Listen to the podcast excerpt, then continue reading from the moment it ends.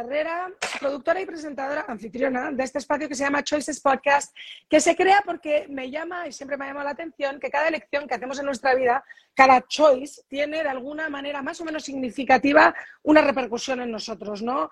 Eh, todos los choices tienen una, una, consecuencia, un resultado y un desenlace. Y es de nosotros, o cómo nosotros reaccionamos ante esos eh, resultados, lo que nos forma y nos forja como personas y, y de la manera que, que, vivimos, ¿no? Me hace mucha ilusión nuestra invitada de hoy es Gina de eh, Rieti, bueno, de Rieti, Larach, eh, ella posee un doctorado en enseñanza de la Universidad Johns Hopkins de Estados Unidos y fue rectora de la Escuela Internacional muchísimos años. Ha visto graduarse a cientos de niños y, estoy segura que en esa trayectoria tan larga en la que ha vivido la educación por sus poros, nos va a poder guiar un poquito eh, en el tema de lo que es la educación hoy en día. Y estoy segura de que todos vamos a aprender, que es el objetivo de este podcast, a inspirarnos y a estar entretenidos aprendiendo. Entonces, bienvenida Gina y muchísimas gracias por darme este tiempo que sé que estás de viaje. Gracias, Carla. Gracias por tenerme y quiero tomar las palabras que acabas de decir, aprender porque lo, algo que aprendí de mi papá es aprender aprender, learn to learn. Uh -huh. Y es tan importante, si tú miras a las personas desde Simon Sinek, a otros lo mencionan, lo importante que es el querer siempre aprender. Es de donde tú te desarrollas, donde creces, donde tomas your choices, escoges y de ahí, de esas oportunidades, tener otras para seguir creciendo, ¿no? Y aprender de ellas. Y me encanta. Gracias por esta oportunidad que, nos, que me estás dando. Bueno, estoy fastidiada. Ya has hablado de tu padre y una de mis primeras preguntas siempre es, cuando tú no podías hacer las elecciones por ti misma, porque las hacían tus padres por ti y eras chiquitita, ¿crees que alguna de esas decisiones que ellos fueron tomando en su vida te guió o te, sí, te guió a la persona en la que te has convertido hoy o el camino que elegiste tomar como vocacional, de alguna manera? Ay, Claro que sí. Eh, te puedo hablar de mi papá por horas, de mi familia, especialmente de mi papá y mi mamá, pero mi papá fue para mí un, maestro. Eh, él trabajaba, él era el gerente general de lo que era La Blanquita, la fábrica de mantequilla y jabón Atlántida. Recuerdo ir diariamente a, a, saludarlo cuando llegaba a su oficina y en las tardes, a las 5 o 6 de las tardes, él también daba clases en la universidad. Yo llegaba, entraba a su oficina, y lo miraba con sus estudiantes. Y me impresionaba que no iba a la universidad, sino que los tenía aprendiendo con él. Ellos miraban lo que era la economía, que eran las clases que él estaba dando, o administración, y podía a través de modelar eh, sus prácticas, los estudiantes, que eran sus, sus, bueno, sus estudiantes aprendían. Esa era una de las formas que yo siempre noté a mi papá amando el enseñar, y creo que fue un modelo. Lo otro de mi papá es que nunca me dio una respuesta. Y me vas a decir, ¿cómo que nunca te dio respuesta un padre? Y le digo, nunca me la dio. Carla, éramos en conversaciones y me decía siempre, ¿por qué? Papá, me ofrecieron esta oportunidad en esta escuela, que solo es de mujeres, o que me recuerdo muy bien esa vez. Y me dice, ¿por qué? ¿Y qué vas a tomar? Y quiero hacer esto. ¿Por qué? Nunca me daba una respuesta. Siempre era lo crítico, el análisis, que mis decisiones, my choices, fueran a través que yo siempre uso la cebolla, como peeling the onions, quitando las claro. cebollas, las, las lascas y para llegar a la razón real, lo crítico, el análisis que crítico. Eh, y para mí eso fue muy fundamental. Tercero, mis papás, por ejemplo, mi mamá, que es una mujer de, de, de temas, de muy organizada, muy estructurada, le encantaba que yo diera eh, daba tutorías desde muy pequeña. Me llevaba, me recogía, me llevaba a las casas de mis amigos o de, o de los niños pequeños y desde muy chiquita estaba dándolas. Cobraba 20 lempiras la hora y me llevaba y me recogía. Y lo recuerdo muy bien porque ella reforzó también todo, toda esa área de que yo me, me, apasionaba, que era la educación, el aprender, estar con niños y enseñarles. Esa es la forma que jugaba, desde las muñecas y todo. Entonces, mis dos padres, especialmente mi papá, fueron guías a esa enseñanza.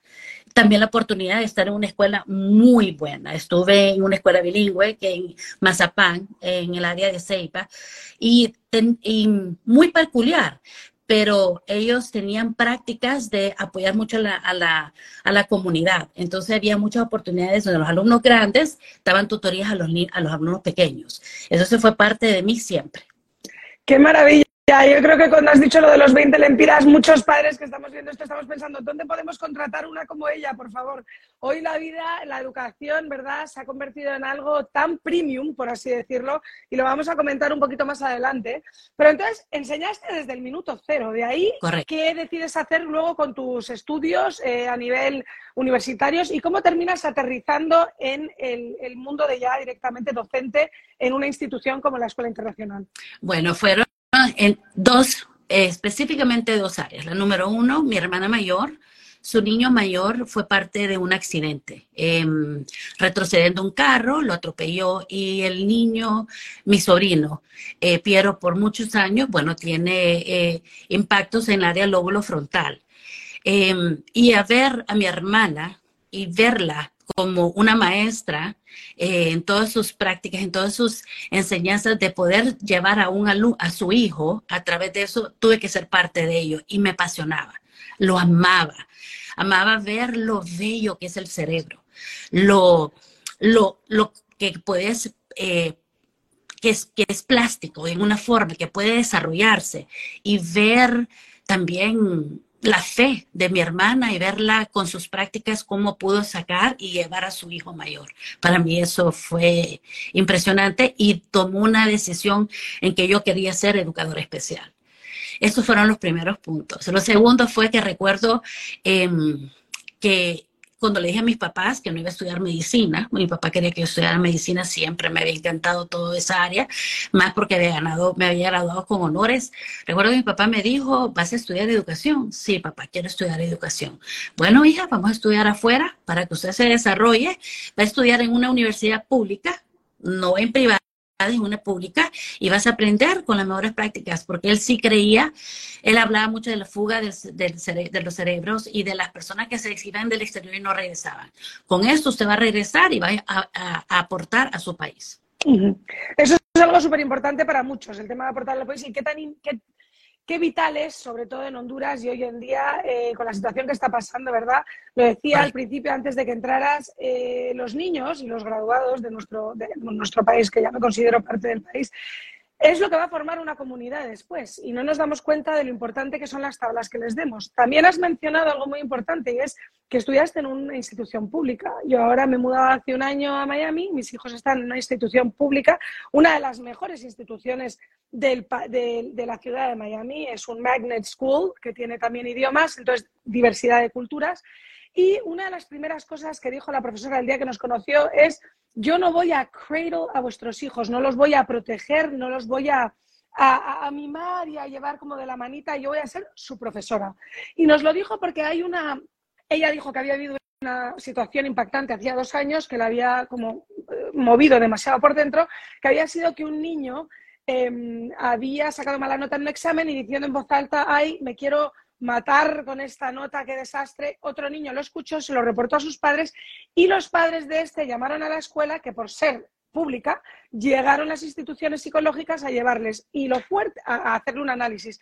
Lo fuerte no fue el tema de ir a hacerle un análisis en una situación psicológica que es bastante fuerte. Lo fuerte fue que me dijo la profesora que esa institución estaba llena, llena de niños que no sabían reaccionar ante situaciones que deberían de ser situaciones del día a día, que no sabían tomar un rechazo por una ruptura de un noviazgo, que no sabían manejar el haber recibido un cero o una F en una nota y que se daba mucho por el tema de que los padres sí quieren cradle a sus hijos de una manera tan, tan sobreexagerada que no permiten que el propio niño vaya aprendiendo em, cómo afrontar una decepción, cómo, cómo recuperarse de una decepción. Y creo que es algo que ha pasado mucho. Esta misma profesora me dijo a final de curso que el hijo de una amiga suya se había suicidado porque teniendo su primer trabajo salido de la universidad, lo despidieron, no supo cómo manejarlo, eso y la ruptura de una novia y fuera. Está pasando mucho esto en el tema de la educación y yo he estado en la Inter, se ha hablado mucho siempre de que si los padres se inmiscuyen mucho en que los profesores puedan o no poner una mala nota, esto es un tema Vox Populi. ¿Qué opinas de este tema? Ay, me encanta, lo estás tocando. voy a comenzar diciendo esto. Nuestros maestros son los expertos. Ellos saben utilizar las prácticas necesarias para desarrollar a los alumnos. Yo entiendo el padre, yo soy madre. Y más que uno, uno quiere que sus hijos sean felices, que pueden llegar a la escuela em, y que sean felices. Y por ende, tratamos de hacerles todo, facilitarlos, sin en realidad llegar a reconocer que los errores son las oportunidades de aprendizaje. Sin esas oportunidades, nuestros hijos, tus hijos, mis hijos, todos, no van a poder desarrollar esas habilidades, extender sus capacidades, sus herramientas de poder solucionar problemas que son no de este momento, pero que trascenden, que continúan en todas las etapas de nuestras vidas. Eh, desde aceptar nuestros, nuestros, nuestro error, tomarlo como ventaja, ver las herramientas que tenés, analizarlas, usar tu metaanálisis y decir, bueno, no puedo hacer esto, qué es lo que puedo eh, utilizar eh, y cómo lo puedo implementar. El maestro lo tiene, esas son las prácticas que he enseñado. Entonces, esa comunicación debe estar muy de cerca. El padre tiene todo el derecho de hacer todas las preguntas, pero como también vamos a un médico que nos dice, don't Google it, Claro. Es lo mismo, el maestro es el, es el experto en las áreas de práctica, de enseñanza, y ellos sí saben utilizarlas y deben de tener, eh, nosotros le decimos en inglés facilitators, deben de tener un entorno, ofrecer un entorno donde los alumnos están autoevaluándose, eh, practicando, haciendo errores, tomando esos errores, analizarlos y ver qué otras formas hay de analizar. Si esas experiencias no están, el desarrollo ejecutivo funcional no se está desarrollando en un alumno, la autoevaluación y la autocrítica. Los estudios de, de, por ejemplo, que han salido muchos, te mencionan que el alumno quiere algo difícil. Lo fácil no lo llena. No nos llena, a nadie a nosotros nos llena. Entonces, las oportunidades que hay son las que el maestro va a desarrollar al nivel necesario para poder fortalecer las habilidades de este alumno a lo que él está listo y extenderlo. Yo le digo, son layers de desarrollo y que podés, eh, que el maestro es el, que lo está haciendo. Entonces, cuando te oigo de esta maestra, kudos to her, la felicito, que tenga el temple y el coraje de decirte, créame, déjeme a mí, que yo a su hijo se lo voy a desarrollar, va a ser una persona pensante, crítica, con muchos niveles de, de herramientas necesarias para poder sobresalir en ese día y en el futuro. Sí, es que más allá de eso, eh, mi hijo, que ha estado sacándome as, o sea, que maravilloso, tenía de repente un comportamiento, pero en todas las clases, y eso es de picarillo, exceso de picarillo. Pero yo le dejé, le dejé, obviamente se le castiga sin iPad, PlayStation, todo lo que tú quieras, y él cogió el tema de meterse en la lectura, mm, se, mm, se leyó todo Harry Potter, todo Percy Jackson, al final unas habilidades que le hicieron ganar mil puntos en el layer, y al final de curso me dijo la profesora, te agradezco el no haberme llamado ni una vez a pedirme, por favor, que le pusiera mejor nota para que recibiera como más alarde en el tercer eh, grado de, periodo de premiación o lo que fuera.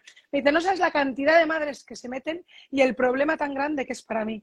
Y es verdad que para mí, donde dices tú hay un reto, el cerebro empieza a funcionar de una manera mm, pues más activa. También mi madre a mí nunca me solucionó un problema en el cole y mírame, soy de lo más resolutiva. O sea que sí creo que eso es fundamental. Hablando del tema de eh, este tema cognitivo, sí sé que hace poco has terminado un doctorado, eh, o sea que te has seguido especializando, habiendo estado estudiando durante 15, eh, de rectora durante más de 15 años no sé cuántos años en la escuela, has seguido formándote y eres de las, la única persona, creo, que tiene este título y es sobre cerebro, educación. Explícanos un poquito este tema. Gracias por darme la oportunidad. En el área de educación se están viendo combinaciones ya con los functional MRIs, que son las resonancias magnéticas funcionales, que nos dicen la oxigenación, nos pueden dar los mapeos de qué funciona y, no, qué, y lo que no funciona, o cómo está funcionando partes en las áreas cerebrales de los alumnos. Lastimosamente, esas prácticas son de médicos, están en hospitales, pero es muy importante que está, qué estaba ocurriendo con ellos, cómo podemos llegar a tenerlos adentro de la clase, porque en estos momentos ya sabemos qué prácticas funcionan y qué no funcionan, que fue la razón que entré a tomar mi doctorado. Encontré, Harvard lo tenía y lo tenía Johns Hopkins en el área de doctorado. Harvard lo tiene en maestría, lo que es Brain, Mind, Science and Teaching, que es el cerebro, la mente, las ciencias y la enseñanza. Lo que ellos quieren o lo en las áreas de estas universidades es que estas, estos estudios, los últimos estudios de Functional MRI, de todo lo que ha salido, que sabemos ya cómo funciona, podamos implementarlas a través de prácticas por los maestros adentro de la clase, porque son los practicantes, los practitioners, los maestros que saben estas prácticas a través de ellos, qué funciona y no funciona, o que se les necesita ayudar para implementarlo. Entonces, cuando llegó esta, esta oportunidad, la tuve que tomar, la tomé. Eh, fueron cinco años, Carla iba a ser menos, pero con la pandemia y con la oportunidad que tuve de liderar una escuela en, San Pedro Sula, es por un tiempo, eh, tenía que darle un paro a la rapidez porque estaba viviendo eh, bueno, todo el mundo viviendo una pandemia y unos cambios, dos, yo lo mencionaba que era the perfect storm, decía, porque era toda la, tormenta perfecta, dos huracanes, el COVID, cierre de las escuelas y, eh, y muchas, muchas otras cosas. Entonces, la universidad, que cómo es cómo es la bendición, el momento oportuno. John que estaba guiando y liderando eh, toda la información, el análisis de data mundial de las estadísticas de, de COVID y yo podía estar atrás, estaba atrás adentro de la universidad, viendo los números, hablando con los profesores, hablando con los médicos y dándonos la oportunidad de decir, Gina, eso es lo que tú tienes que hacer. Los estudios no están diciendo esto. Abre, tienes que usar la mascarilla. Más que nunca deben de estar los maestros en una escuela tan amplia como la IAS, caminando, tomándose su, su, tiempo emocional de poder usar las canchas, eh, la naturaleza, que ahora sabemos lo importante que era. Ellos ya no lo tenían, no los decían, y esas prácticas las pude implementar. Y pues eso fue brutal, porque yo lo vi, yo me acuerdo que hice la entrevista, yo lo viví con mis hijos, o sea, la manera que reaccionó la IAS fue top notch, o sea, que eso fue impresionante. Correcto. Correcto. Entonces, estando atrás, tuve la oportunidad de ya tomar mis prácticas que estaba tomando, haciendo, implementándolas. Fueron cinco años. Eh, mis maestros eh, de un nivel, de un nivel de alto, alto nivel. Es una de las mejores universidades en el área de research, de estudios mundialmente, y eran maestros mundiales, y en realidad de mucho conocimiento, de muchas prácticas que son las que implementamos y continuamos y continuaré implementando y esperando que eso lo vamos a hablar después, pero en el desarrollo de nuestros alumnos y de nuestro país, que es tan importante. Pero sí, fui aceptada, no fue fácil, Carla, te voy a decir. Eh, uno de los puntos que te dice la universidad es que no sos parte de, la Johns Hopkins, no te considera alumno hasta que tú no pasas todas tus clases con una A o un B, no puedes sacar menos de una B. Y segundo, tenés que pasar el examen comprensivo, comprehensive exam, que es oral, por dos horas. Carla, eran todas mis clases con preguntas eh, tenías que saber todo. Ellos no te dan una guía excepto de una de las preguntas. Y eso es integrado y tenías que hacer unas conexiones y, saber el conocimiento. Y saber por qué, lo que me impresionó cuando hicimos una pregunta, pero ¿por qué este examen tan difícil? Una de las maestras dijo, porque cuando CNN te llame, tú tienes que saber y puedes hablar con conocimiento. Claro. Y eso me impactó. Mi respuesta a una compañera fue, a mí CNN nunca me va a entrevistar. Pero mira, estoy contigo. Entonces uno nunca sabe. Pero ellos lo primero que te dicen, tú vas a llevar el nombre de Johns Hopkins y te consideran estudiante hasta que hayas tomado todas tus clases, todas por tres años, pasas tu examen comprensivo y después continúas, y no antes. Entonces, ellos son muy orgullosos de quiénes son y, en realidad lo, lo, admiro, los admiré más en el tiempo de la pandemia. Me encanta porque exigen un nivel de excelencia, porque les vas a representar y no y tú también has aplicado y estás estudiando eso por ese mismo nivel de excelencia. O sea que la verdad que eso habla mucho de una institución. Uno de los grandes eh, problemas, y ya que estabas mencionando el tema del cerebro, problemas o, de lo que habla mucho la gente en el IAS, ¿no? Es el tema de las matemáticas. Es como eh, una gran, eh, si quieres decir, tendón, el, tobillo de Aquiles o el, tendón de Aquiles de la escuela, siempre se ha criticado mucho. ¿Qué tienes que decir al respecto? Porque yo entiendo que esto tendrá que ver con el profesorado completo. O sea, claro, ahí son muchos factores, no solo es uno. Es el tendón de Aquiles, diría, de toda Latinoamérica. Mi, mi, doctorado, mi tesis fue en el área de matemáticas, las prácticas necesarias para eh, mejorar el área de matemáticas en toda Latinoamérica. Entonces eran estudios tras estudios viéndolo cómo estaba, dónde estaba Argentina, dónde estaba Chile, qué teníamos en común, qué, qué eh, factores habían en común en toda Latinoamérica, en escuelas bilingües y especialmente en la escuela donde me, encontraba trabajando. Em, y era necesario, eh, es, es cuando tú miras el lenguaje de, matemáticas en nuestros tiempos, no sé tanto en el tuyo, se nos enseñó más lo que es aritmética. Eh, todo lo que es algebraic o era más simplemente computación, no era tanto las habilidades em, conceptuales o tus comportamientos. Em, una de mis profesoras, que se llama Karen Carp, es una mujer, es una, se le dice guru en la área de educación, como también otras de Stanford, te mencionan que todos tenemos la capacidad de aprender. Tú las tienes, de ser una especialista en la área de matemáticas, las tengo yo, las tiene todo el mundo, pero que es depende de las prácticas que utilizaron para enseñársela. Y ahí se desarrolló el temor o las limitaciones. La matemática es un rompecabezas, es un juego, se debe de ver como un juego. Eh, eh, y si vos ves a los matemáticos, ellos les encanta, están estudiando, son unos científicos, porque están viendo esta forma funciona, esta no. Es a través de diálogo, de números, ver qué funciona, tratemos de esta forma. Esto no, nunca, no, está malo, esto no se hace así, sino que encuentras diferentes formas de hacerlo.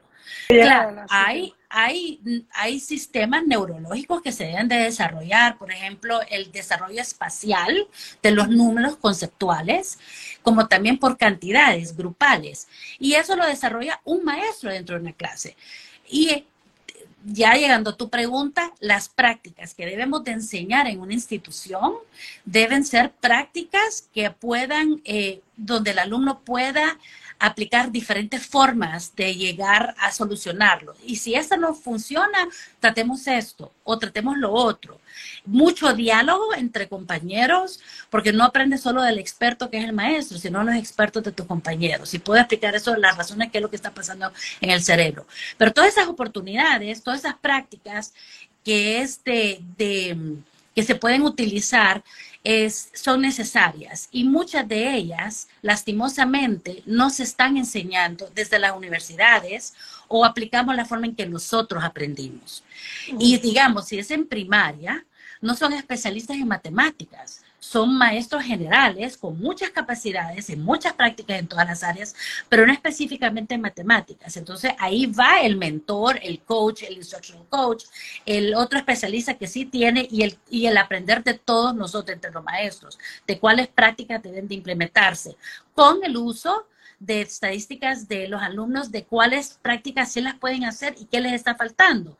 Y en esa que está faltando, reforzarla. En el caso de primaria, ya es secundaria, que sí es contenido especial ya para entrar a la universidad, que los querés para que tengan más el conocimiento algebraico como también integrado de las geometrías y de todo, es oportunidades de problemas reales que pueden utilizar en diferentes formas, qué fórmulas o qué prácticas están usando. Y ahí el maestro especialista las tiene que saber em, utilizar.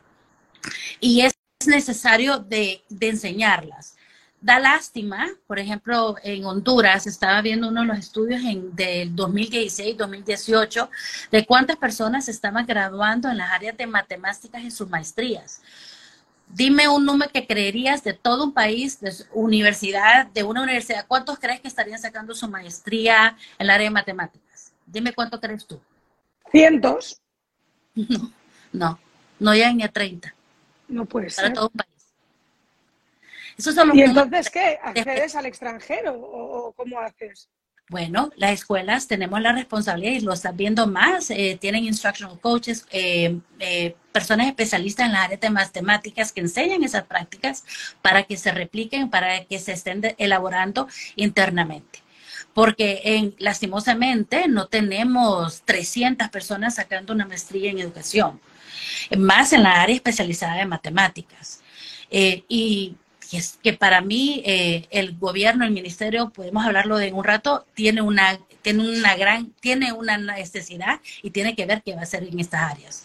Em, Pero regresando a tu pregunta, es desde las prácticas de los maestros que se deben de especializar específica en las áreas de matemáticas, saber que todos podemos aprender, ayudarle a la eficacia, el auto, como nosotros le decimos, autoeficacia, que el maestro sienta que tiene la práctica y puede enseñar matemáticas, em, darle la oportunidad al alumno a que él entienda que el error es parte de aprender, que el error está bien, que al tener más errores y tratar diferentes formas, estás ayudando a desarrollar más capacidades, más herramientas de análisis. Y eso es muy importante. Yo creo que, claro, también ah, dos cosas. Me da mucho miedo pensar que si la Inter, que es el más pudiente del país, eh, y solo hay 30, no quiero pensar en el resto del país como queda, porque eso debe ser un drama. Pero creo que el error también muchas veces con el tema de lo que dices tú, el error, sacar una mala nota y luego querer recuperarte. El padre está obsesionado porque tenga todo as para que luego entre en la universidad y es como que tenga as siempre, desde cero a 100, desde cero, que tengan cero años hasta los 18 antes de salir. Y, y es un proceso y es un problema, o sea, si te están poniendo la nota porque sí y no es merecida.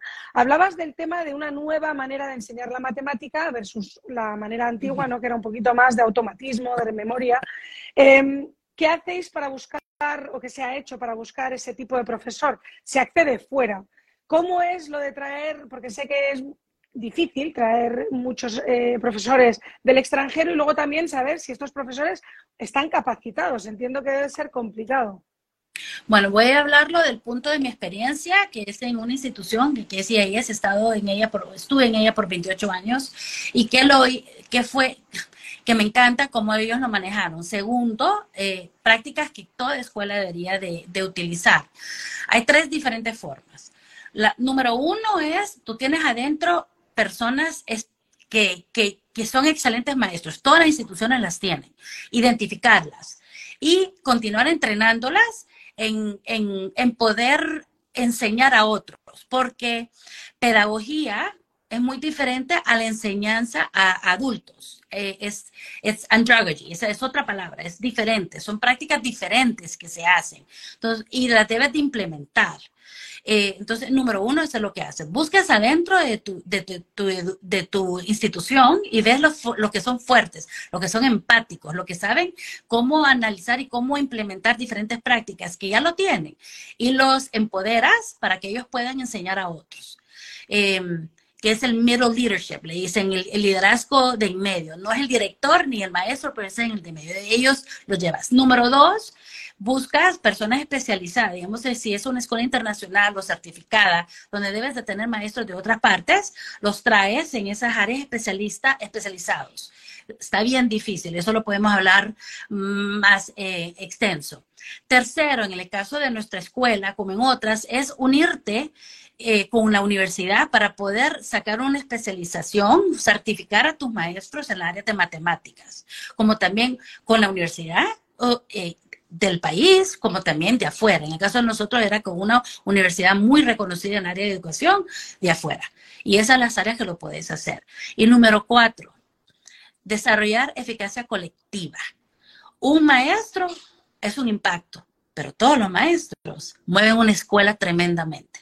Al tener equipos de desarrollo profesional, donde ellos están analizando las problemáticas de los alumnos, viendo errores, qué, tratamos, esto no funcionó, tratemos algo, estás desarrollando esas habilidades también.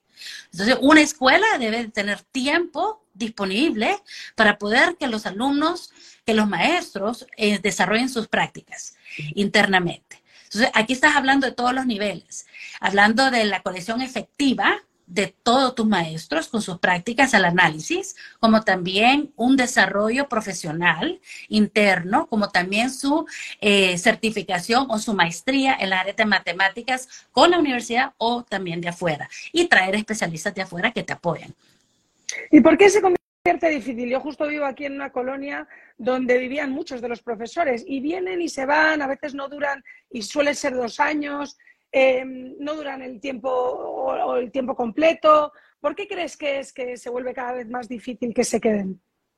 Por la falta de maestros y por la competencia que hay entre países. Em, si tú miras los Estados Unidos, eh, Canadá y eh, mundial, los maestros certificados son pocos. cada vez em, hay menos personas que están entrando en la educación por la complejidad de ello. Em, antes de seguir, te quiero decir, hay dos sistemas que son los más complejos del mundo, del mundo. Eso nadie me lo va a quitar, eso todo el mundo te lo va, a decir, ¿cierto? Es el sistema educativo y el de salud. Son los más complejos. Y por ende, es un, es, tenés que tener un maestro, normalmente es alguien muy dado, muy querido, quiere enseñar a otros, quiere mejorar. Y si son ambientes em, difíciles de trabajar en ellos, se retiran, número uno, o no entran al área de educación. Entonces tiene que haber estructuras específicas para que eso cambie. Número uno. tú mencionaste a las personas que trabajan, que, viven cerca de, tu casa, que son maestros. Ellos tienen un, ellos pueden entrar a cualquier em, asociación que son para reclutamientos y las áreas de matemáticas y ciencias están en alta necesidad. Entonces estás compitiendo con escuelas del Suramérica, estás compitiendo con escuelas de Europa, de Latinoamérica, de, de, de, eh, África, de eh, Asia, especialmente los países árabes, pagan sus salarios, son altísimos. Entonces ellos quieren a estos maestros y es bien difícil cuando tenés a Honduras que las, las, noticias, eh, Google no nos apoyan. Y nadie me lo cree. Pero una de las áreas más difíciles de encontrar es maestros en las áreas de, de con niños pequeños. Y me dicen, ¿pero por qué? Y le digo, porque normalmente son personas muy querenderas, muy personas que muy empáticas, muy a querer amar a los niños pequeños, cuidarlos. Y cuando ellos miran lo que está ocurriendo en Honduras, es el último país que ellos van a venir o que van a escoger. Número uno. Número dos, em, es las, las realidades de, de, los trabajos y los salarios de los maestros. En Honduras, no solamente, no quiero hablar de una institución, sino ya en general, el maestro mundialmente no gana bien mm. si no estás en un mundo internacional. Si estás en los Estados Unidos y trabajas en una escuela pública, tu salario es poco. Muchos de ellos tienen otros trabajos, lastimosamente. Em, entonces es bien complejo conseguir y poder competir y se está haciendo más competitivo cada vez y, poder mantener. Entonces la respuesta es retener al buen maestro. Eso es lo que tú quieres. Una institución debe poder tratar de retener al buen maestro. Em, ¿Qué se ha hecho? Yo puedo decirte que, número uno, si fuera presidente de los, Estados, de los Estados Unidos o de nuestro país, diría que personas que trabajan en los sistemas públicos o en el gobierno no pueden ir a escuelas privadas. Deberían ir a, los hospitales públicos y a las escuelas públicas. Carla cambiaría, cambiaría toda la estructura de todos nuestros países, porque se le daría el valor que tienen y el valor que es necesario para un país seguir adelante. Eso es lo que haría. Segundo, hay en los Estados Unidos eh, se llama Teacher for America. Son personas especialistas en, por ejemplo, en, voy a decirlo algo, ingeniería civil. Pero te llevan a certificarte para poder que tú apliques en una escuela o que puedas ser maestro. Estas normalmente vienen de escuelas muy, muy altas. Creo que el país pudiera hacer eso. Es tanto con el ministro Sponda, una de nuestras pláticas, él tiene unas muy buenas ideas. Él, él sabe la necesidad y él ve la oportunidad de, de tener personas especializadas ya en medicina, ingeniería civil y qué áreas se pueden utilizar para poderlo sacar rápidamente a las escuelas. Y es enseñándoles esas prácticas, esas las prácticas de enseñanza que debe de tener todo maestro y poderlo sacarlo. Él tiene muy buenas ideas en esa área, pero es necesario para poder sacar a Honduras, que ha estado a través de pandemia dos años sin el contexto de un experto y aprender de tus compañeros, porque siempre aprendían en sus casas, pero no en un contexto de una clase. Sí, eso es fortísimo también lo que estás diciendo me parece interesante porque el tema de la escuela pública eh, no permite que nadie se meta a opinar ni a decir, mientras que en la escuela privada, no teniendo específicamente que hablar de IAES, pero sabemos que eso, es un, otro tendón de Aquiles de IAES, que se meten demasiado. Entonces, si tú tienes un profesor que viene ganando dos duros y que lo que tiene es, si quieres, su, su, amor por enseñar y no se lo permiten, porque sí había hablado con ellos mil veces de la coacción por parte de los padres o de lo que se pedía de ellos. Y claro, están coaccionados, llega un momento donde dices, chico, no me están dejando ni ser, ni trabajar, ni, ni mover. Entonces, es muy complicado. Te voy a decir algo que, que una vez se lo dije a un director, nosotros somos culpables de eso. Y me dice, Gina, ¿cómo decís eso? Por años pedimos que los padres fueran parte, que estudiáramos un, un trinomio, ¿verdad? Que trabajáramos con ellos los tenemos, queremos oírlos, necesitamos su apoyo, porque un alumno que llega estresado no aprende igual. Necesitamos ese padre que trabaje con nosotros. Entonces nosotros abrimos las puertas, pero no dimos pautas y no dimos también hablar con, con seguridad y decir, esta es la forma en que un alumno aprende. Esto es lo que yo necesito de ustedes. Y tienes razón, en una escuela siempre te dicen que hay diferentes tipos de escuelas y las y dependiendo de su misión y de su visión, ¿verdad? O de la estructura y de los estatutos. Y como también de las públicas, que el padre tiene el derecho. Em, es complejo porque ellos estás hablando de su tesoro, de su amor, de sus hijos. Y también tienes que hablar con mucha autoridad y decir, déjeme a mí, yo soy el experto. Yo conozco las prácticas y es de desarrollar esa confianza. Algo que aprendí, y lo hice, te voy a decir, aprendí duramente, fue cada vez que eh, comenzaba una nueva posición, por ejemplo, de maestra de clase, maestra educadora especial, a, directora de preescolar, después de directora de primaria, yo entraba creyendo que todo el mundo tenía confianza en mí, eh, aún hasta el punto de rectora, y me di cuenta que no es así, tienes que ganártelo. Y es ganártelo a través de tus prácticas, de lo que tú hablas, de lo que tú presentas, de tus estudios, de, de hablar con, con, con, con, tu criterio de tus, de tus estadísticas, de, de, tu conocimiento. Y ahí sí, poco a poco te va a ganar los padres. Pero tienes toda la razón y algo que yo recomiendo es siempre el padre es un apoyo al maestro. La enseñanza empieza en casa, continúa, pero hay que respetar al maestro porque el maestro es el que sabe internamente lo que está ocurriendo o las prácticas que necesita internamente en su clase. Ellos se les debe de empoderar, una vez más, em, completamente, porque más que nada sabemos que los maestros son voy a decir, son un lujo ahora, son, son unos diamantes, los tenemos que cuidar y también ayudarlos a que su eficacia y su enseñanza sea la mejor. Totalmente de acuerdo. Me encanta que uno de los dichos hondureños, el de amor con rigor. Pero es que eso tiene que estar en casa también, porque tú cuando ves a una madre que mira a su hijo y solo con la mirada el hijo ya sabe dónde moverse o cómo hacer o es educado, tú sabes que esa madre lo ha hecho fenomenal y que la madre ha tenido, pues de alguna manera, mano dura o no mano dura. O sea, que nosotros mismos en nuestra casa, si tú no quieres que tu hijo se te suba el lomo, lo vas a querer, pero no vas a actuar de mejor amigo, porque no eres su mejor amigo, eres su padre. Entonces creo que al final es un poquito la comparación que podríamos buscar. Hablemos de un tema candente también que es, y tuve justo en el live anterior a ti, el tema con Mario Schauer, tema eh, de todo este tema de cómo incluir, ser inclusivo en los colegios, pero ahora mismo lo, lo súper fuerte que está pasando y a nivel mundial, Estados Unidos, yo lo estoy viviendo, ¿no? En Miami está siendo un furor y con el, el gobernador que tenemos y toda la cosa, el tema de Em, la identidad de género en niños, de que si van a poder elegir, no elegir, más allá de eso, sus preferencias, no preferencias, pero llega a escalar a un punto donde de repente el otro día en Miami en una escuela privada tenían que si un niño iba a llevar una camita de gato porque estaba decidiendo que él iba a ser un gato en ese momento. Y es que las cosas se han vuelto como un poco locas. Eh, ¿Cómo puedes, si quieres, no sé, a mí lo que me preocupa es que al dar atención a estos temas, se desvía del punto de ir a una escuela, que es aprender, aprender matemáticas, geografía, qué sé yo. O sea, era tan sencillo como eso. Y ahora creo que se ha vuelto un mundo político porque está claro que, está en la boca de todos. Fíjate, Carla, que lo acabas de decir, es un, son puntos políticos y uno trata en una institución que las áreas políticas no se, no se integren, no se en el desarrollo, porque el maestro es un experto en las áreas de educación y esa es su fortaleza. Ahora, toda escuela tiene sus, eh, tiene sus estatutos y su misión y su visión. Debe de guiarse a la misión y a la visión.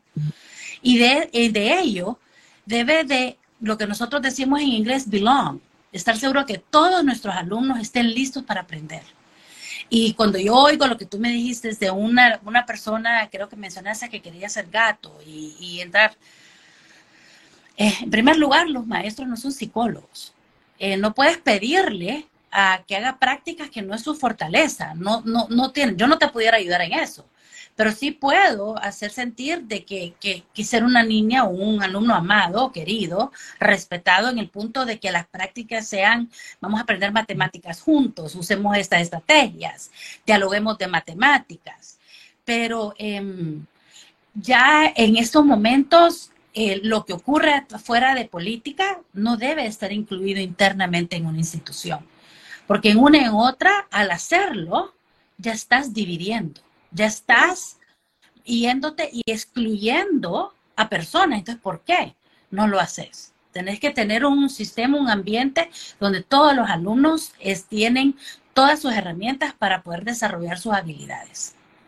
Hablábamos de la inclusión y de la normalización también el otro día con Mario, ¿no? De lo importante que es, porque es una realidad que igual que en el mundo hay homosexuales, hay heterosexuales, hay todo tipo de preferencias y sea como sea, cuando tú ves en la Inter, que también se ha vuelto como un poco tema mmm, tópico, porque el otro día fue la graduación y fue revuelo y la noticia fue que se había sacado una niña una bandera en una bandera, cuando se desvía la atención de que al final habían, no sé si 100 graduados, no sé cuántos eran, y a lo mejor algunos estaban graduándose con honores. Y lo que te da pena es que se siga politizando y, se dé como de repente para mí debería ser algo normal y algo como del día a día. No tendría que ni darse más alardeo ni a una cosa ni a otra, porque al final en ese momento lo que estaba haciendo era una celebración de graduación de una carrera de años. ¿Cuántos años son? No, no, tú lo sabes mejor que yo porque a mí se me pierde. Estoy ahí metida en el barco, mis hijos están en segundo y quinto, pero oye, son un montón de años que este niño ha tenido para llegar a graduarse y probablemente había niños ahí con cum laude, honores, y que termine siendo que la noticia era, uff, se sacó una bandera, no se sacó una bandera, ¿lo habéis visto? ¿Lo habéis visto? Es una pena y siento que somos la sociedad misma la que damos importancia a lo que no tendría que ser importante y simplemente tendría que ser lo que es día a día y la vida cotidiana. Fíjate que eh, si estamos viendo mucho de esas acciones, en, no solamente en una institución, en varias, en, mundialmente lo veo en TikTok constantemente, que son acciones que se están utilizando para dar su voz.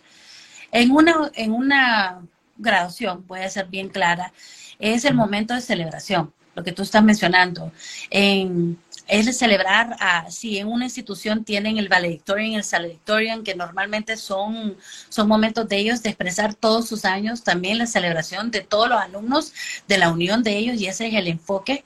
Unas escuelas tienen eh, eh, unas personas que se, que invitadas especiales, que tienen mucho que, que, que, que presentar y celebrar, y esos son las, los momentos eh, que se deben de, recordar, que se deben de recordar especialmente en una graduación, es lo que me gustaría decir. Eh, es necesario, un, para mí en esos momentos es, es culminar una etapa de vida donde más en nuestra escuela han crecido juntos o en otra escuela donde han estado de preescolar hasta doceavo, que estén juntos celebrándolo, ¿no? Eh, y es de esa de lo que se debe de enfocar. Más las prácticas deben de ser de, de, de, lo que habló la persona o el, o el presidente o el director de la institución. Eh, y eso es lo que debemos de celebrar. Esa es la, la, unión que debe de continuar. Eso es lo más importante. No sí, porque en el resto de las eh, universidades, cuando tienes el speech del invitado de honor, muchas veces son de esas cosas que, que te dejan ¿no? con el corazón. Es una inspiración para el resto de tus días y de tu siguiente momento y el siguiente paso que vas a dar a la vida, ¿no? Al, al sí, mundo. sí. Fíjate que el día de una, la última que sí tuve la oportunidad de dar un, un pequeño, un speech, el mío fue de, de, tres áreas, pero en ello mencioné eh, lo de Maya Angelou. No sé si ya tú lo sabes, que uno olvida nombres, olvida caras, pero nunca olvides cómo alguien te hace sentir. Y en, te lo puedo decir que para mi graduación de Johns Hopkins estaba el presidente de Ucrania. Él fue el que dio el speech. Y no te puedo decir todo lo que él dijo, simplemente recuerdo cómo él me hizo sentir lo importante que es el tiempo. Las decisiones de su país él las estaba tomando por día. Y sabía que su impacto afectaba negativamente. Entonces él no tenía tiempo y él mencionaba lo importante que tenemos nosotros con ellos. Y eso es lo que me llevó, el temor y el miedo y al mismo tiempo el respeto que tenemos con el tiempo. Para mí eso es muy importante. Pero regresando al punto, en graduaciones, en esos momentos, en momentos eh, donde estamos todos, es un momento de celebrar juntos. Y eso es lo que debe de ser. Cuéntame una cosa hablando del tiempo. Durante todos esos años que tú has sido eh, y has estado en, en la escuela, tu familia han tenido que estar apoyándote en el camino y no ha debido de ser fácil, porque normalmente pregunto, ¿has tenido que hacer muchos choices pensando más en ti que en tus hijos? Pero en este caso te pregunto, ¿has tenido que hacer muchas elecciones pensando más en la escuela que en tu familia? Em, si tú le haces esas preguntas a mi, a mi familia, te dirían que sí. Cuando tú tienes pasión, tú tienes pasión, Em, es difícil cortar esa creatividad o esa pasión o el proyecto que estás haciendo, porque lo sientes de vida, ¿no? Em, entonces es imposible separarte de ellos. Si ellos, si ellos te dicen, te lo van a decir. Hay momentos que me arrepiento y voy a hablar de eso un poquito, pero a la hora ellos han valorado y me han apoyado viendo mi pasión, porque mi pasión ha sido la enseñanza, la amo, vivo de ella. Em, y él los he podido y los he tenido. Te voy a, te voy a decir, mi, mi marido, Constantino Tino. Para mí, él es, él ha sido un apoyo tremendo, tremendo.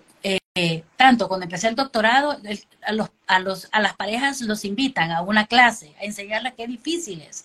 Y él llevó pie de la letra todas las responsabilidades que tuvo, que tenía que llevar a través de los años y nunca se quejó y yo no tenía fines de semana, pasaba estudiando día y noche, leyendo, haciendo, escribiendo, analizando, y él fue un apoyo.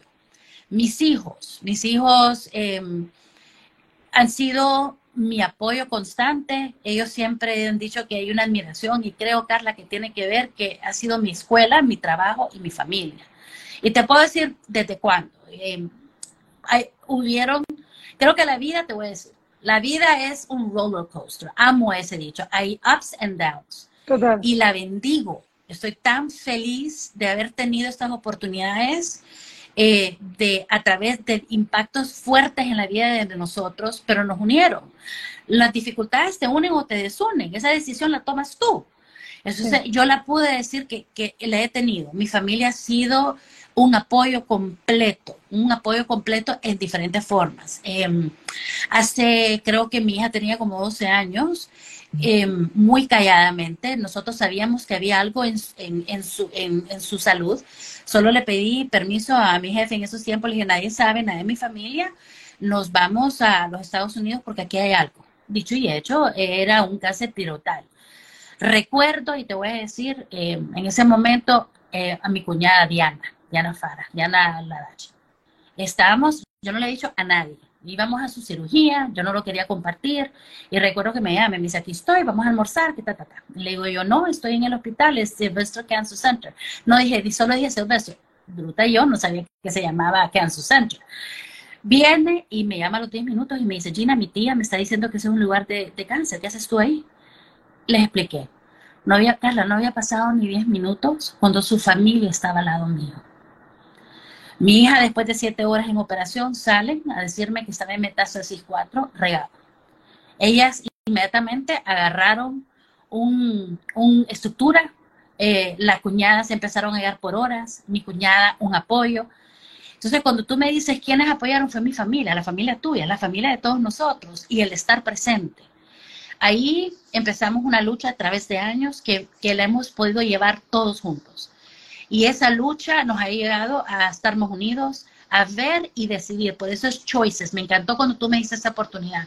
Uno en la vida puede ver las cosas negativas o positivas. Al principio cuesta, Carla, porque es neurológico pensarlo. Son centros de conexiones negativas o positivas. Entonces, cuando yo miraba y decía, eso tiene la niña, eso es lo que tiene que ser, trataba inmediatamente de ver lo positivo. Ok, de esto, ¿qué puedo sacar algo positivo? ¿Qué podemos sacar de esto? ¿Qué podemos hacer en la escuela? ¿Qué podemos de esta reunión? Y todo poco a poco, neurológicamente, en mi cerebro, he podido ver todas esas oportunidades, choices con un punto positivo. Y te voy a decir, como se lo dije a unas amigas la semana pasada, en la vida uno puede ver las cosas con fe o sin fe. Una duele más. Claro. Yo decido, yo decido ver las oportunidades como experiencias positivas o experiencias que voy a sacar algo positivo. Y de ello las veo y de aquí saco y seguimos adelante. Tú ayer me dijiste, ¿dónde estás? MD Anderson, haciendo un chequeo. Eh, y son fuertes, pero esos son los puntos que te da la vida como regalos para mi hija, para mí, para nuestra familia, de decir, de aquí sacamos algo y salimos adelante. Y eso es lo más importante. Desde el punto de maestros, que, y vuelvo y lo digo a todos los que están oyendo, uno no aprende de lo que no tenemos, aprendemos de las fortalezas. Por ejemplo, en las clases, los maestros y los padres deben de ver las oportunidades como también las fortalezas del alumno. Y de esas fortalezas, unir las áreas débiles y añadirlas para extender sus fortalezas. Es neurológico.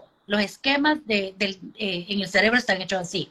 Por ejemplo, voy a ir rápido más en un poquito más de estudio en una forma sencilla. The working memory o la memoria que está trabajando la mayoría, más del 80% lo perdés, no te recordás. Para llegar a long-term memory, a memoria de largo plazo, tiene que haber una conexión. Y la única forma de conexión es de, de hacerlo, de sacar lo que ya sabes, no lo que no sabes.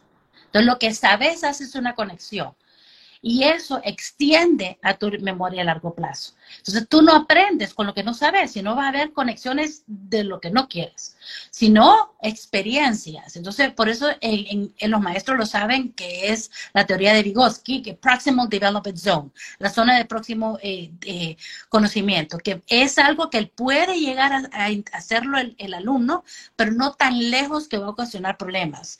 O que hay rigor lo tenés, pero es accesible, puedo llegar.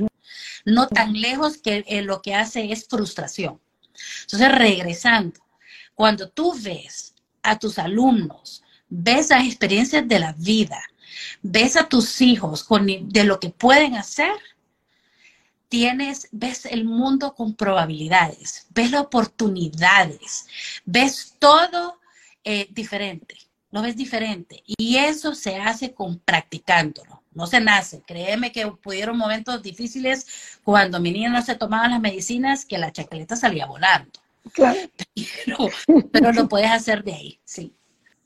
Entonces, al final, los choices y los sentimientos no están en el corazón, ¿no? Está todo aquí arriba. Es lo, lo que te había dicho. Eso fue para mí impactante.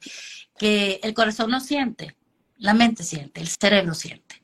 Y todo lo que entra, lo primero va a el área que controla los sentimientos. Si en una clase o en un tu hogar o en tu en tu pareja o en tu en tu trabajo es con estrés a un punto negativo, el desempeño del alumno, de tu pareja, en tu trabajo tuyo, no va a llegar a niveles óptimos. Por eso el maestro debe ser un facilitador y debe desarrollar un ambiente óptimo de aprendizaje. ¿Hay algún choice que viendo el desenlace hubieras hecho diferente? De todas las que ha pasado en mi vida, sí.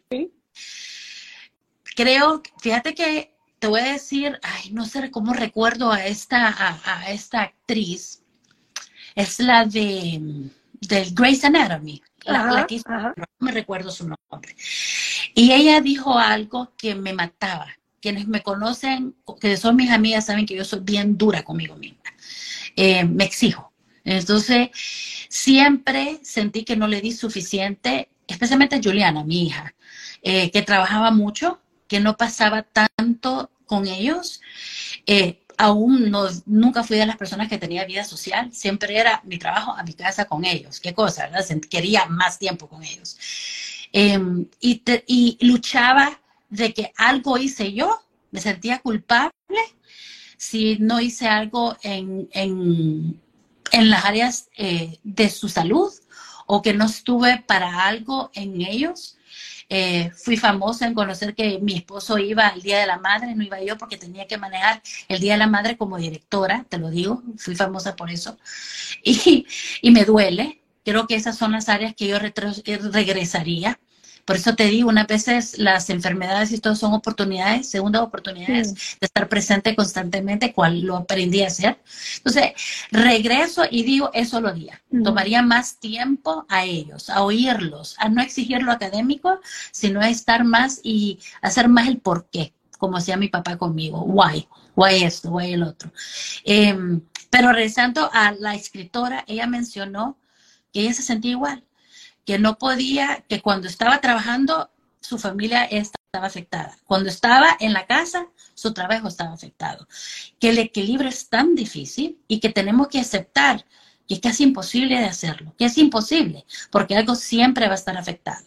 Y uno debe de considerarlo y tomar tus decisiones de esas y tomar las decisiones que sean mejor para ti y para tu familia. Y, y tomar que no me debo sentir tan culpable, sino que todos los días hay que make choices, pues escoger lo mejor para mi familia. Qué fuerte es eso, ¿verdad? Como cuando uno mira atrás y piensa en todos esos choices que hice y lo que te queda es mirar para adelante y ver cómo vas a hacer esos choices a futuro. Yo también, en todo esto sí sé que eres la más sacrificada porque cuando yo estaba pidiendo mis expedientes para cambio de colegio y país, tú estabas eh, superando el COVID que también casi te tumba a ti por el camino.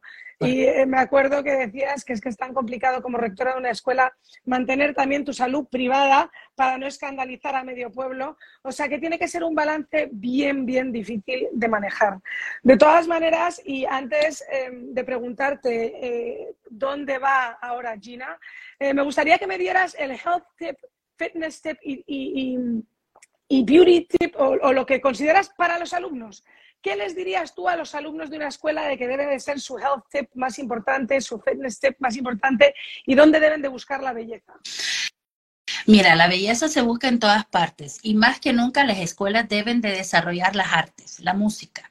Em, debe de estar integrado en el contenido, no aparte y no debe de ser quitado. Entonces, eh, lo que es áreas de, de desde y ya voy a entrar en la otra parte, pero es necesario. La belleza está en todo, lo vas a encontrar dependiendo, pero puedes expresarlo a través de los idiomas de la arte, de la música y todo eso. Entonces deben de estar internos. Los alumnos, y hay todos los estudios que te dicen en los functional MRIs cómo está alumbrado todo un cerebro cuando los alumnos están pintando y aprendiendo temáticas de, literatura a través de, dibujos, del arte, y, y, lo están aprendiendo, el contenido. Entonces, debe de estar incluido, no quitarlo, sino añadido. Segundo, sabemos desde los niños en el espectro, el autismo, como también el estado de ánimo de nosotros y de todo lo importante del well-being, el desarrollo vestibular. Eh, si hay una conexión con los sentimientos, como también con las matemáticas, el desarrollo vestibular. En otras palabras, la gimnasia, la yoga, el balance, los juegos y todo son necesarios en una institución.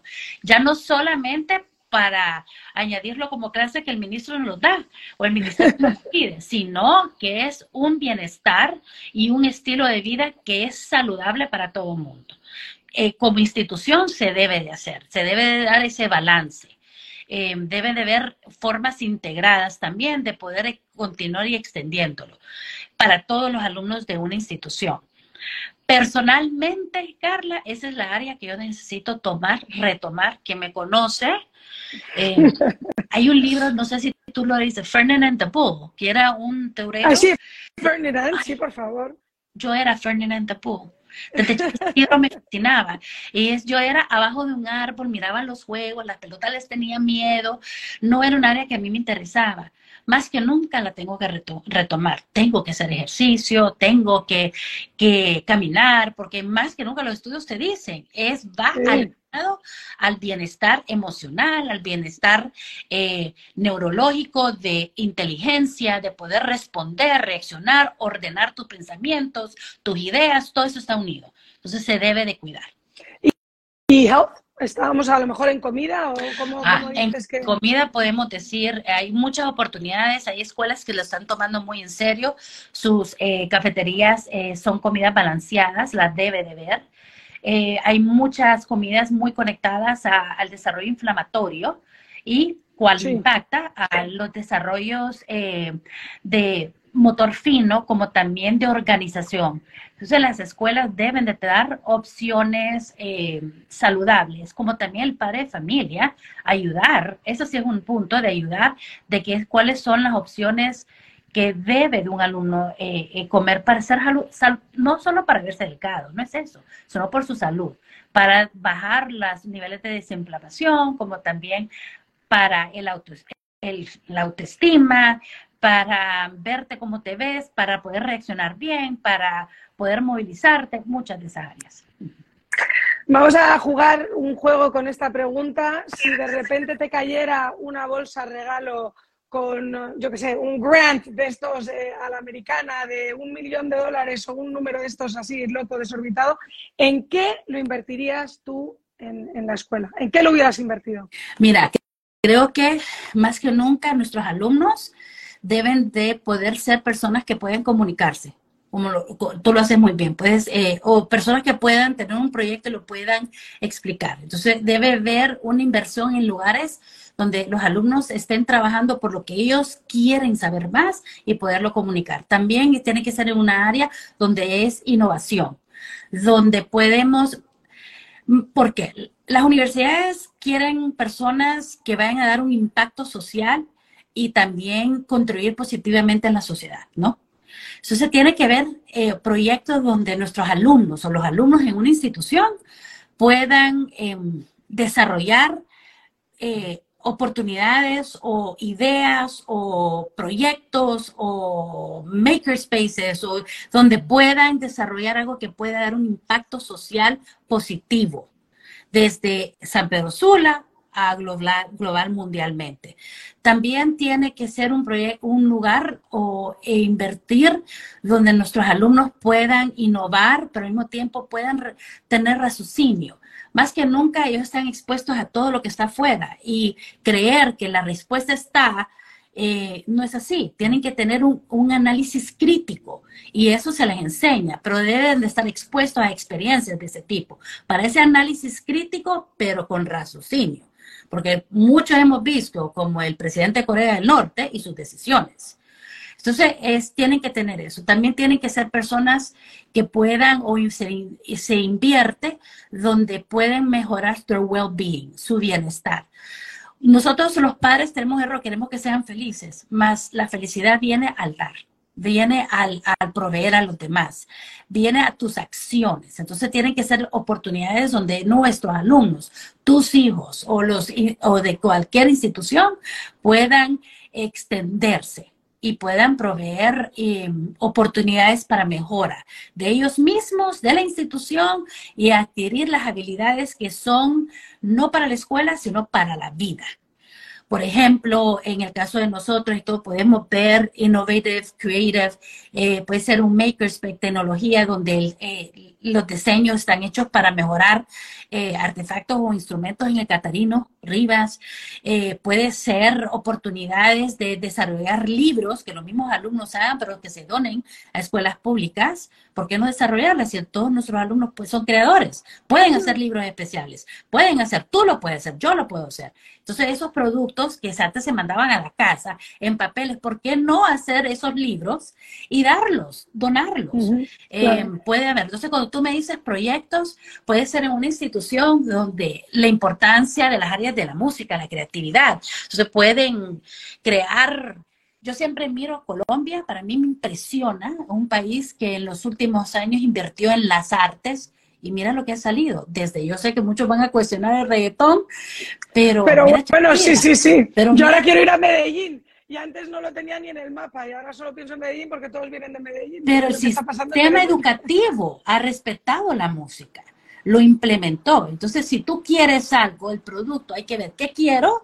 Es una persona que va a contribuir positivamente a la sociedad de San Pedro Sula, del mundo, de donde esté ellos y más unidos a la institución van a, van a aportar en el futuro. Entonces, si tú lo tienes, lo desarrollas para eso, llegas a tenerlo, llegas a desarrollar esa campaña o esas oportunidades. Em, más que nunca sabemos que debemos de tener personas que son en las áreas de la ingeniería y de las ciencias, eh, entonces debemos de invertir en las áreas de en las áreas de ingeniería, de ciencias, de matemáticas, de análisis crítico, también del bienestar. Em, y, verlas y todo implementarlas, porque son importantes. Entonces, cuando le preguntan en qué invertiría, te dirigen muchas áreas específicas, pero veo las necesidades mundiales y eso es lo que debe de ver una institución. ¿Cuáles son las necesidades mundiales? ¿Dónde estamos? ¿Qué tenemos que hacer para llegar a ello? Tenemos que desarrollar estas habilidades. ¿Cómo se desarrollan? A través de un makerspace, a través de, de estructuras de gimnasio, a través de, de, lo que tú quieras, ¿verdad? Lo que puedas poder llegar. En Honduras hay unas temáticas muy importantes que se deben de continuar eh, desarrollando como mujer latina, te lo digo, ese fue cuando terminé mi tesis, la, fue a quien salí a la mujer en roles de liderazgo, eh, que es la equidad, la equidad de género, equidad de la mujer con el hombre. Y esas son áreas que se deben de continuar desarrollando a través internamente de una institución. Tengo una maestra que le encantaba tener Science eh, Areas for Women para niñas, para enseñarles todo eso. Entonces, regresando es ¿Qué tienes de meta? ¿Cómo la quieres cumplir? ¿Cuáles son los pasos para llegar a ello? Y cada paso, ¿qué prácticas vas a implementar para llevar a tu institución o a tus alumnos o a tus hijos a llegar a, poder ser la meta de lo que tú quieres? Bueno, y entonces, llegando aquí, acercándonos al final, eh, te quiero preguntar, porque claro, lo impactante de qué va a hacer Miss Gina ahora es el tema de que has estado tantísimos años en una institución. Si hubieras sido una persona que cambia de trabajo cada dos años, pues bueno, otro trabajo más. Pero realmente esto es un cambio de 180 grados, es algo muy impactante, ¿no? ¿Qué, va a hacer Miss Gina ahora? Y, con, todo, con todo, este, todo esto que has aprendido, todo esto que tienes que ofrecer. Mira, algo que yo sé que estar en una institución como IAS por 28 años fue mi escuela. No solamente yo fui una maestra, sino que fue mi escuela. Todas las teorías de educación, desde el sistema ecológico que había, desde las, te puedo dar miles de teorías, las implementé en la institución. Entonces, para mí es continuar aprendiendo. Eso yo sé que lo tengo eh, adentro. Pero esta es ya la ya no en las, en las paredes de una institución, sino internacionalmente. Em, más cuando he estudiado más en las áreas de mejora en Latinoamérica, en las áreas de matemáticas, en el área de educación, vi tantas oportunidades, tantas oportunidades de ahí de poder impactar no solo a una institución, sino a todo un país. Entonces, en esas áreas me estoy viendo. Y ya, increíble, han habido ofertas, una bien, una ya vino, pero no, quiero ver más, quiero ver, quiero ver dónde puedo impactar. Eh, el amor del aprender. Eso es lo que está adentro de mí. Eh, amo Honduras. Eh, sé que es un país que puede dar mucho. Siempre le decía a un compañero de trabajo, yo quiero el programa de música como lo tenía en Colombia. me encanta, me encanta ver las, estructuras de Finlandia, ver todo, pero hay que considerarlo, eh, hay que ver. Entonces te puedo responder en estos momentos que quiero flexibilidad, no horario de 7 a 6, sí, eso sí lo necesito, lo quiero, pero que no hayan muros, que hayan, considerar Latinoamérica, eso te lo puedo decir. Eh, di bastante y creo que aprendí y mucho de ellas está en mí y yo puedo hacer un impacto, como siempre pedí de nuestros alumnos, que me buscaran y me dijeran cómo están contribuyendo positivamente. Ellos también han salido, yo estoy saliendo también, como un estudiante de ellas porque esa fue mi casa. Entonces, continuar viendo dónde más, cómo puedo impactar Honduras, Latinoamérica, a donde esté, al lado de mi esposo y de mi familia. Bueno, entonces ya graduada de, de los graduados, Qué, maravilla la trayectoria y sobre todo qué maravilla verlo como lo estás viendo tú. Yo desde luego que con muchas ganas de ver ese impacto, que estoy segura de que te lo va a apreciar más que nadie este país, Honduras, y esperemos que hagas muchos cambios, ya no, como dices tú, entre cuatro paredes, sino con ese mensaje que te dijo tu padre que has compartido al principito de la entrevista, devuelve a Honduras y, haz que quede una huella. Eh, mis dos últimas preguntas siempre son... Eh, si, si ha habido alguna decisión o si hubieras de repente hecho algo en tu vida y que dijeras, menos mal que no me fui por ese camino porque me hubiera perdido de todo esto, o algo que hicieras y dijeras, uff, esto no es para mí.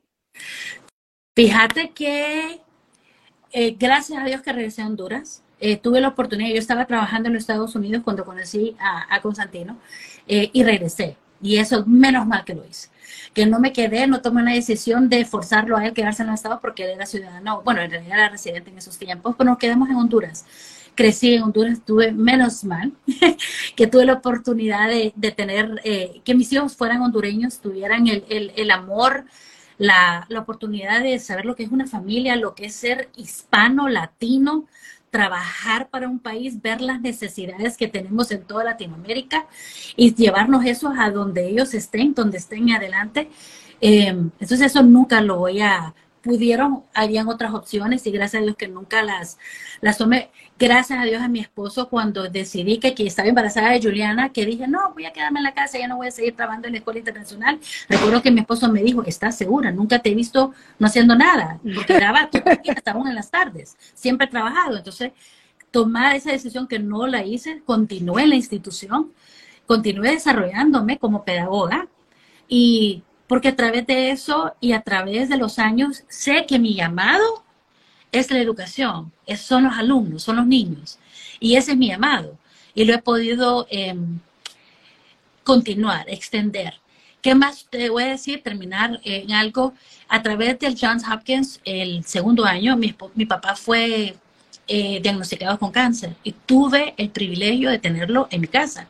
Lo estaba cuidando mientras estudiaba. Y te voy a decir que estaba tomando una clase y hablábamos de personas de Latinoamérica que habían hecho un impacto. Por ejemplo, Pablo Freire, eh, Pablo Neruda. Y era increíble. Él en sus agonías le encantaba esas clases que yo recibía porque él lo tenía al lado. Claro. Y Carla, era impresionante verlo cuando él me decía, eh, Gina, Pablo Freire decía esto y esto, aprendí esto, y podía aprender de otro maestro al lado. Entonces, esas oportunidades de que él no me dejó porque yo le dije, papá, quiero cuidarte, dejo la universidad y él me dijo, no, continúa hija. Entonces, saber que he podido culminar mis metas, que he podido extender, don't give up, continue, hacerlas. Y lo he podido y lo siento con mucho orgullo. Entonces, eso, esas son las áreas que puedo decir que gracias a Dios, que I never gave up, que mis choices fueron de continuar, que escogí continuar, escogí cuidar a mi papá y continuar en mis estudios, escogí eh, llevar la escuela, mover adelante a la escuela en unos tiempos bien difíciles, escogí estudiar educación, no medicina, qué cosa, estudiando esa área que es la que me encanta. Y ahí estoy, saber que todo lo que escogemos, viendo la área positiva, nos van a llevar adelante. ¿Y el mejor choice de tu vida, Gina Larach? El mejor choice de mi vida tener a Dios en mi corazón. Escoger que hay un ser, personalmente, hay un ser supremo que guía todos mis pasos. Ese es mi choice, es el choice número uno. Después, mi familia. Claro, siempre. Esa familia que te ha apoyado en todos los momentos. Me encanta eso último que has dicho, que cuando nos pone la vida barreras lo veamos como un hurdle, no como no como un tope. Eh, eso me ha parecido fantástico. Gina, te agradezco muchísimo todo tu tiempo, te agradezco el haberme atendido en estos momentos que estás eh, con tu hija eh, ahí en Estados Unidos, en Chequeos, y sobre todo en este momento en el que has cerrado y hace nada esta etapa, o estás cerrando esta etapa, y, es un momento, oye, muy a flor de piel, y, y la verdad que ha sido una maravilla te han escrito mil mensajes que puedes ver después, eh, agradeciéndote tu tiempo, diciéndote lo que te han querido, lo, bueno que has hecho por todos eh, nosotros, yo parte de ellos, que estuve también como parte de esa familia, así que te agradezco este tiempo. Muchísimas, muchísimas gracias. Gracias, Carla. Gracias. Y cualquier, ya sabes, las áreas de neurociencias me llamas que con gusto puedo hablar por horas. Eso, eso, esa es la próxima. Perfecto. Besitos. Besitos. Besitos a tus hijos. Bye. chao de tu parte. Bueno, pues ahí lo habéis tenido. Hemos estado esta mañana hablando con Gina Larach. Ha sido para mí una entrevista muy emotiva, eh, sobre todo en este caso de muchísima inspiración y aprendizaje. Creo que pocas llegan a esos niveles, ¿no? Si tuviéramos un baremo en los que estás como ding, ding, ding, ding, ding, ding, este definitivamente ha dado a la campana. Eh, creo que es impresionante cuando una persona tiene esa vocación y, ella lo ha dicho, ¿no? Justo iba a haber estudiado a lo mejor medicina, los dos áreas, la salud y la educación, que son las más complicadas de enseñar y de abordar. Eh, y creo que esta mujer lo hizo de una manera excepcional. Eh, yo hablé con ella en tiempos de pandemia, en pleno COVID, cuando se entrevistó a la escuela también y a todas las escuelas, no a todas, pero a muchas escuelas entrevisté en ese momento sobre cómo estaban sobrellevando el tema. Y la verdad que Gina es, ha sido un ejemplo y, y, ha sido un pilar fundamental, un cimiento, diría yo, en la escuela internacional, que esperemos que siga brillando post Gina, porque desde luego que es un pre y un post. Eh, estoy segura de que hay muchísimas personas apesaradas. Eh, también le doy mucho, mucho ánimo a los que están dentro y creo que tienen unos zapatos muy grandes que rellenar.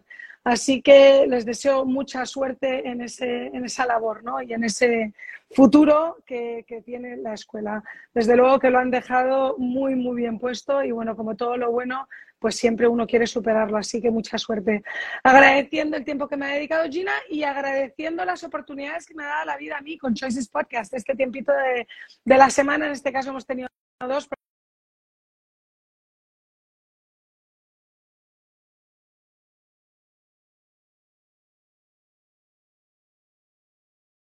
y eh, la oportunidad de tenerla en Choices Podcast. Insisto, me encanta cuando me mandáis las personas que queréis que entrevistemos. Eh, decirme, contarme quiénes pueden ser esas próximas entrevistas. Creo que todos aprendemos de ellas. Yo os prometo que intentaré conseguirlas. Eh, para mí eso es lo que nutre Choices Podcast, un podcast en el que lo más importante para mí es que podamos tener invitados de calidad, invitados con algo que contar y con algo que aportar, tanto a nosotros como personas, como a la sociedad, y que nos cuenten esos choices de vida, porque muchas veces una persona exitosa lo que la hizo la puso ahí es todas las elecciones de vida que fue tomando por el camino y a veces ese discernimiento de entender cómo llegaron ahí y qué choices hicieron, pues te pueden inspirar a ti en un momento que estés haciendo tú un choice personal o profesional en tu vida, ¿no? Eh, estoy segura de que nos ha dado mucho que pensar hoy, Gina. Así que, por favor, mandarme esas personas que queréis que entreviste a futuro. Os digo que podéis ver esta entrevista inmediatamente en Instagram, que siempre quedan grabadas. Y podéis seguirme también, por favor, en YouTube, mi página de YouTube, Choices Podcast de Carla Herrera, en Spotify y en Apple Podcast. En cualquiera de esos medios estará editado en breve, entre hoy y mañana, y subido a todas esas plataformas. Lo podéis escuchar desde el coche. intento estar accesible para que todos sigamos aprendiendo juntos. Os agradezco mucho eh, el tiempo que me dedicáis y el tiempo que habéis compartido conmigo hoy. Y bueno, esperando que tengáis lo mejor en este fin de semana y yo preparándome ya para mi siguiente viaje y continúo con eh, estas vacaciones y este tiempo libre de verano que, que, bueno, es movido pero lleno de buenas experiencias. Os mando un beso a todos y os agradezco que me hayáis acompañado eh, hoy. Mm, muy, muchos besitos y ojalá que Honduras y la educación en Honduras siga creciendo con fuerza. Ojalá que Gina vaya a aportar al país. Eso sería una cosa magnífica, que, que se metiera de lleno en el bien de los demás estudiantes que no tienen tantas oportunidades ni tantas facilidades. Bueno, besitos.